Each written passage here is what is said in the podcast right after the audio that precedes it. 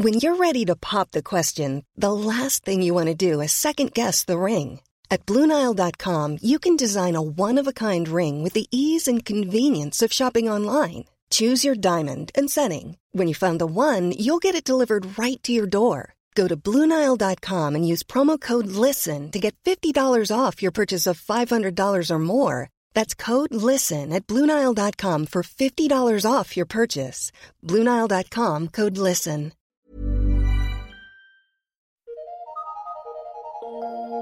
Eu sou Mário Persona e essas são as respostas que eu dei aos que me perguntaram sobre a Bíblia.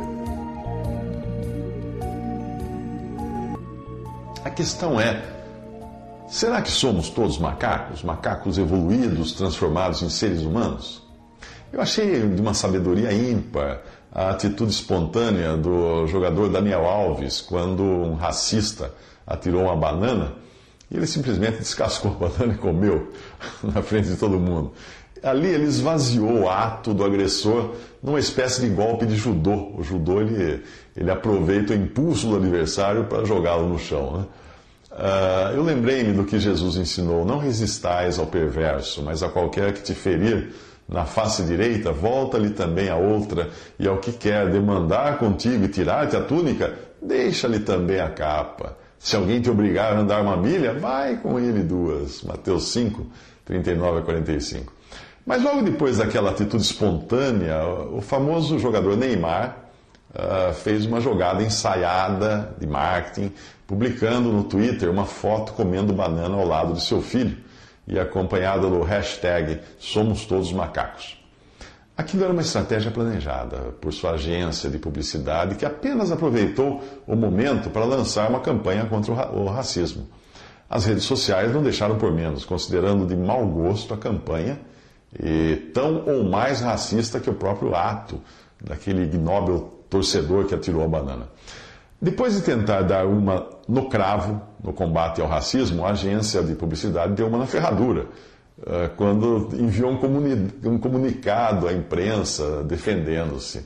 No comunicado eles diziam: colocado como foi ironicamente na situação logo após a maravilhosa atitude do Daniel Alves, a hashtag eh, Somos Todos Macacos uh, associada à imagem de Neymar com seu filho não chama os negros de macacos, mas lembra ou alerta os brancos que somos todos iguais, vindos do mesmo macaco.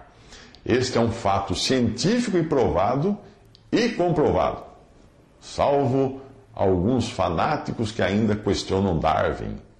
Esse é um fato e não uma opinião. Bom, isso é o que eles disseram na defesa. Mas a defesa foi pior do que. Por isso que eu falei. Uh, deram uma no cravo com a campanha, outra na ferradura, ou tentar explicar a campanha.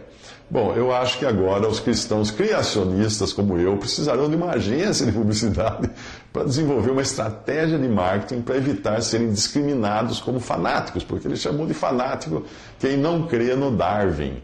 Ele chamou de fanáticos quem não acredita na evolução. Mas a questão é, nós somos todos macacos? Será que somos? Bem, se alguém se considera macaco, eu só posso sentir o que sinto quando vejo alguém que acredita ser Napoleão Bonaparte. Né? É, eu sinto pena por ele viver uma ilusão. Eu tenho certeza de que macaco eu não sou. Eu sou um ser humano, criado à imagem e semelhança de Deus. Pois ele me descreve assim. Na Bíblia diz: E disse Deus: Façamos o homem a nossa imagem, conforme a nossa semelhança, e domine sobre os peixes do mar, e sobre as aves dos céus, e sobre o gado, e sobre toda a terra, e sobre todo o réptil que se move sobre a terra. E criou Deus o homem à sua imagem, a imagem de Deus o criou. Homem e mulher os criou. Gênesis 1, 26 a 27.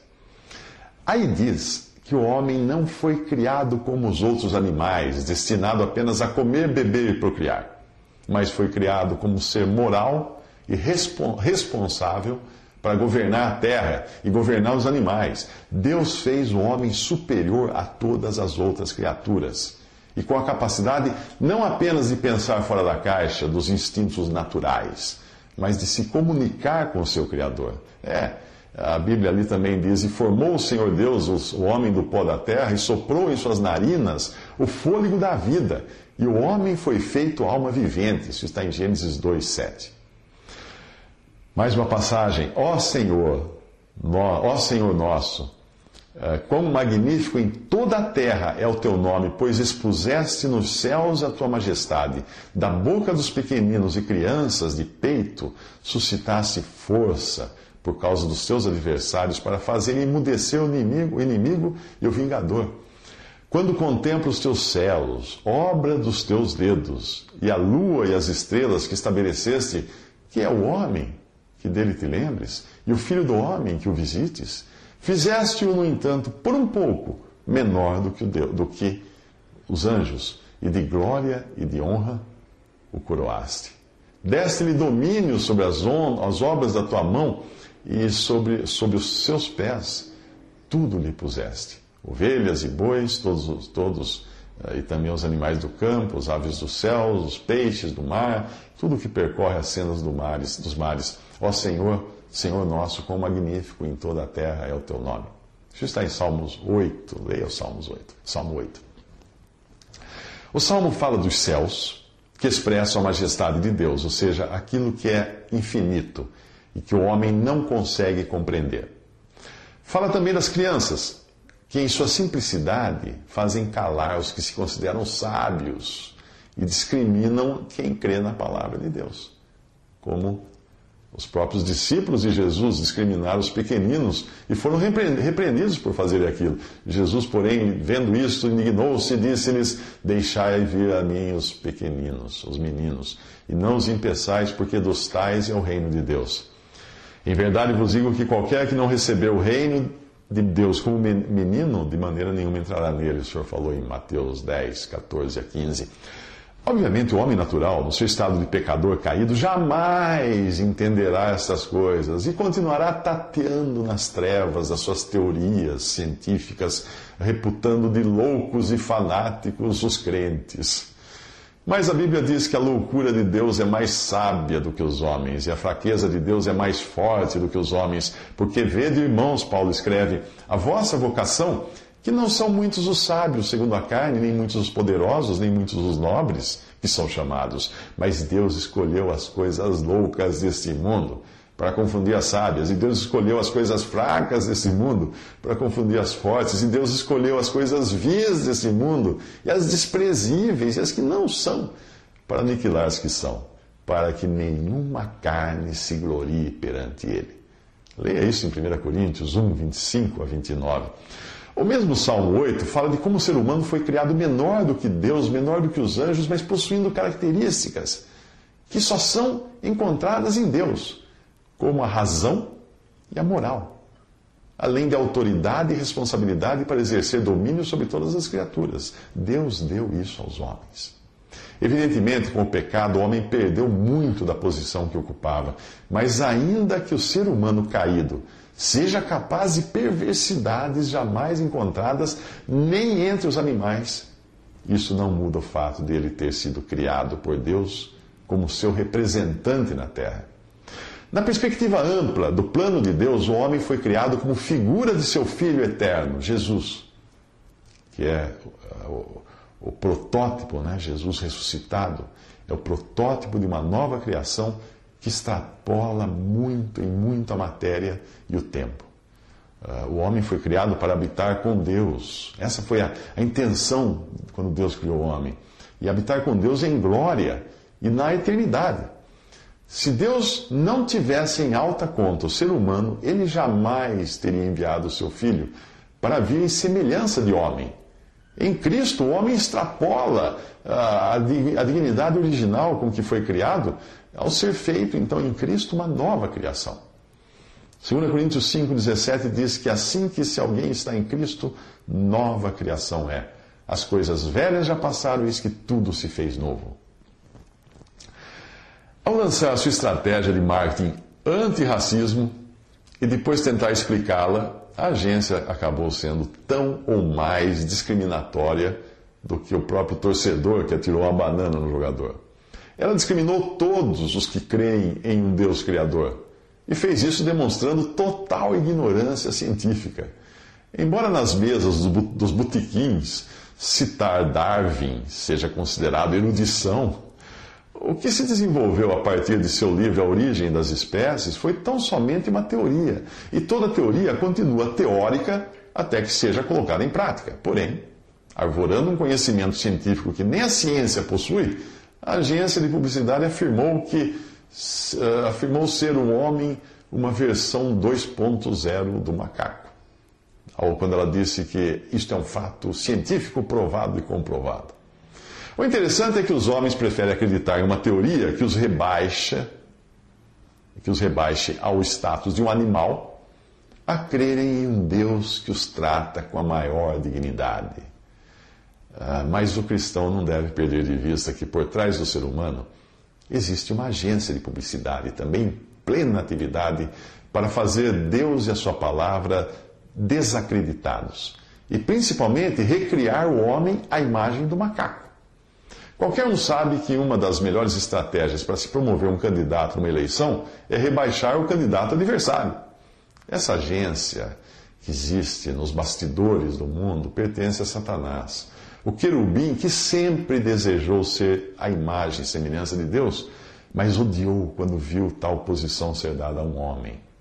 A partir de então, ele é o diabo, vosso adversário, como fala Pedro na sua primeira epístola, capítulo 5. Uh, ah, entenda que o sentido disso é muito mais amplo do que ele ser apenas adversário dos cristãos. O, adver... o diabo é o adversário do homem, do ser humano. É o concorrente da posição que sempre ele quis ter. O homem, o homem para ele, é o concorrente da posição que ele sempre quis ter. Um lugar de supremacia sobre a criação é, é, é do diabo, de Satanás, que Deus fala nesse texto. Tu eras o selo da medida, cheio de, sabedoria e perfeito em formosura. Tu eras o querubim, ungido para cobrir e te estabeleci no Monte Santo de Deus estavas. No meio das pedras afogueadas andavas. Perfeito eras nos teus caminhos desde o dia em que foste criado, até que se achou iniquidade em ti Elevou-se o teu coração por causa da tua formosura, corrompesse a tua sabedoria por causa do teu resplendor. E tu dizias no teu coração: Eu subirei ao céu acima das estrelas de Deus, exaltarei o meu trono, e no monte da congregação me assentarei nos lados do norte. Subirei sobre as alturas das nuvens e serei semelhante ao Altíssimo. Isso está, foi escrito pelos profetas Ezequiel e Isaías, nos capítulos respectivamente 28 e 14. Não é difícil imaginar a bronca que o diabo tem contra os seres humanos. Quando vê a Cristo, Filho de Deus, hoje exaltado nos céus, não como um anjo ou querubim, mas como um homem de carne e ossos. A inveja e ódio do diabo é contra Cristo, mas como já não pode atingi-lo, então ele descarrega toda a sua frustração no homem, na tentativa de impedi-lo de chegar lá onde Cristo está. Uh, tem uma passagem na Bíblia que diz o seguinte: eu vou ler aqui. Mas em certo lugar testificou alguém dizendo que é o homem para que dele te lembres, ou o filho do homem para que o, viste, que o visites. Tu o fizeste um pouco menor do que os anjos, de glória e de honra o coroaste, e o constituíste sobre as obras de tuas mãos. Todas as coisas lhe sujeitaste debaixo dos pés. Vemos, porém, coroado de glória e de honra aquele Jesus, que fora feito um pouco menor do que os anjos por causa da paixão da morte, para que pela graça de Deus provasse a morte por todos. Isso está em Hebreus 2, de 6 a 9, aconselho a ler o capítulo inteiro. O que poucos percebem é que a estratégia de Satanás tem outro objetivo mais sutil e adota a abordagem indireta de destruir o senso moral e de responsabilidade do ser humano.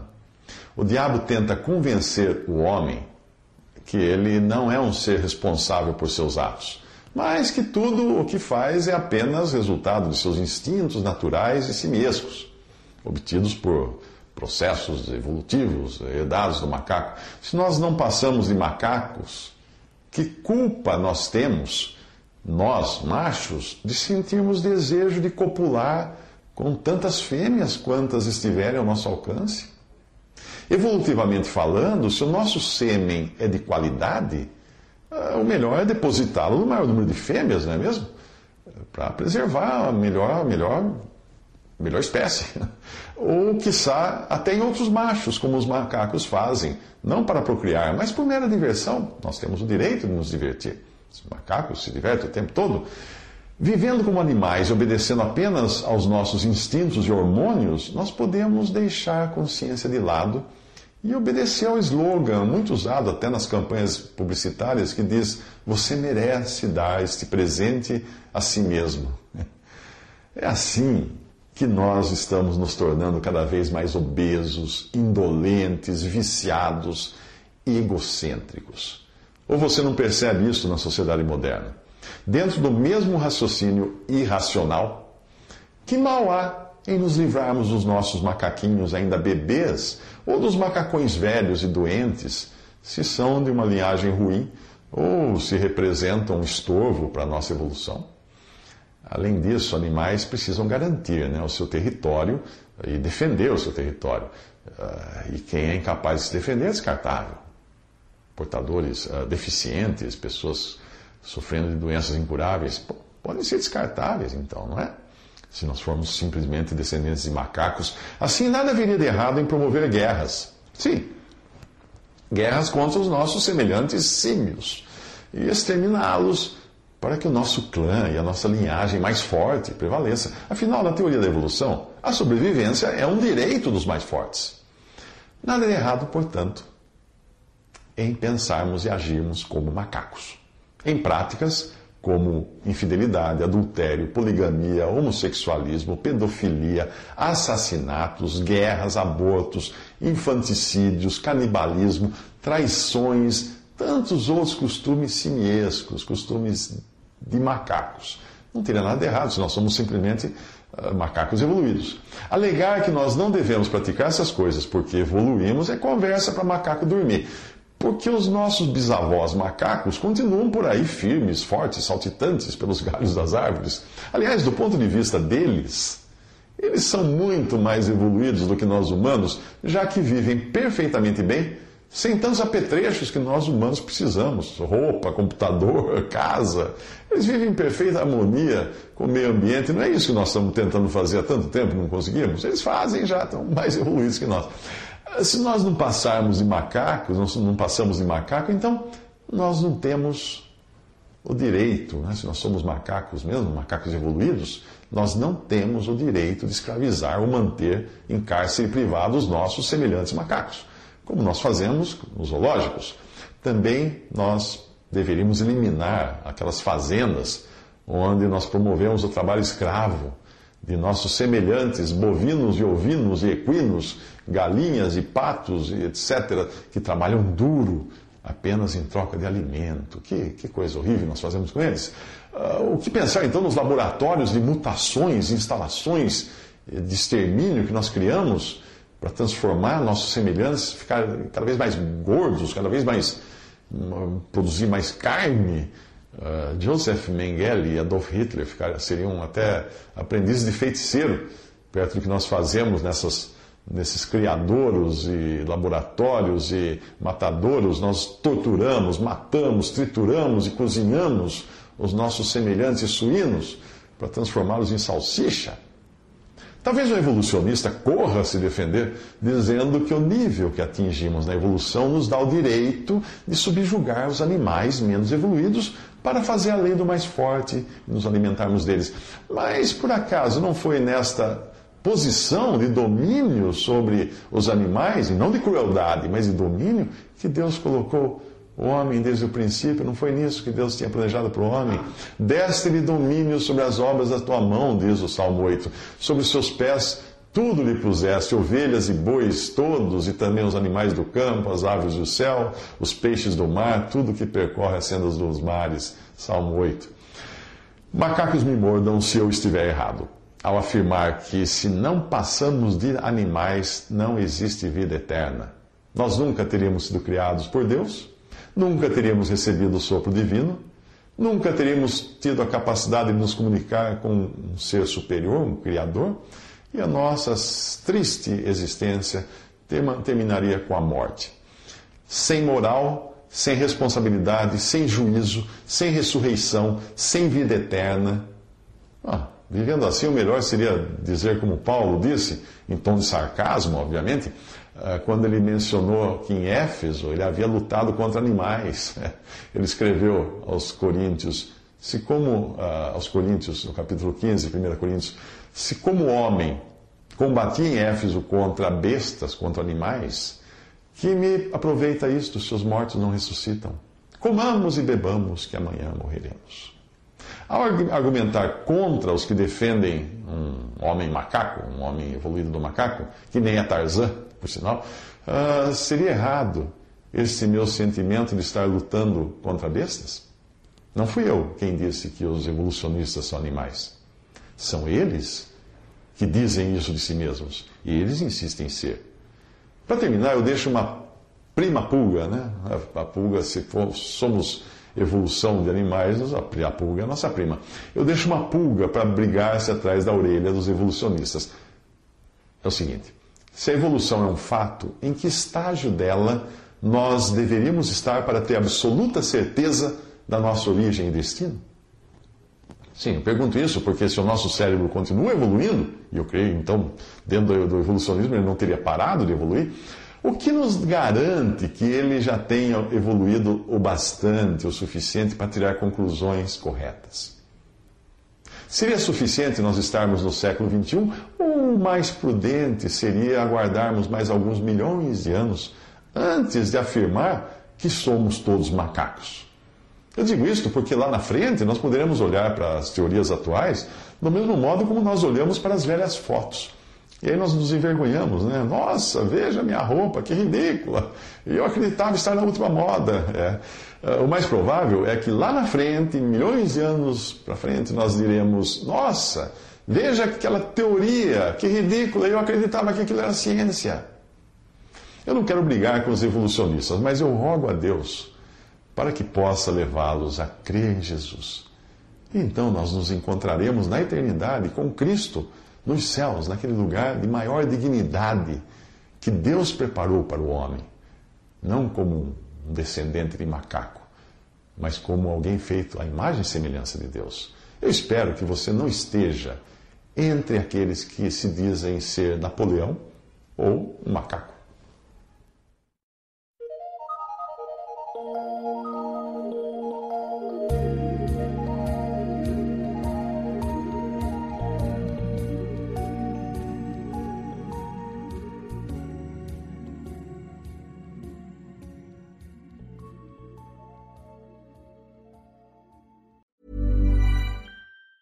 Hi, I'm Daniel, founder of Pretty Litter. Did you know cats tend to hide symptoms of sickness and pain? I learned this the hard way after losing my cat, Gingy. So I created Pretty Litter, a health monitoring litter that helps detect early signs of illness by changing colors, saving you money and potentially your cat's life. Pretty Litter is veterinarian developed, and it's the easiest way to keep tabs on your fur baby's health right at home. Go to prettylitter.com and use code ACAST for 20% off your first order and a free cat toy. Terms and conditions apply. See site for details.